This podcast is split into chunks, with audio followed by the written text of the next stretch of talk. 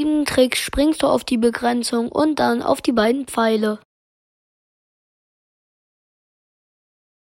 Bei dem nächsten Trick springst du auf die Barrikade und kannst dann einfach bis ins Ziel laufen.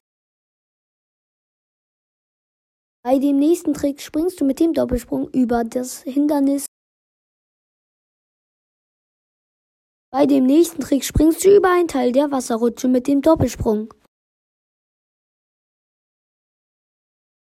Wieder bei der Wasserrutsche springst du über einen Teil der Wasserrutsche.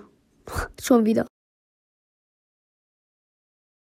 Bei dem nächsten Trick springst du wieder bei der Wasserrutsche auf die nächste Wasserrutsche.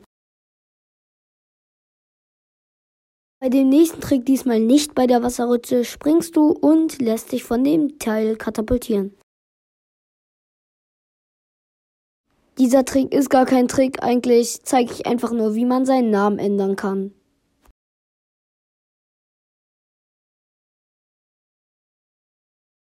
Diesmal ist es doch ein Trick, du springst mit dem Doppelsprung über das eine und lässt dich vom UFO katapultieren.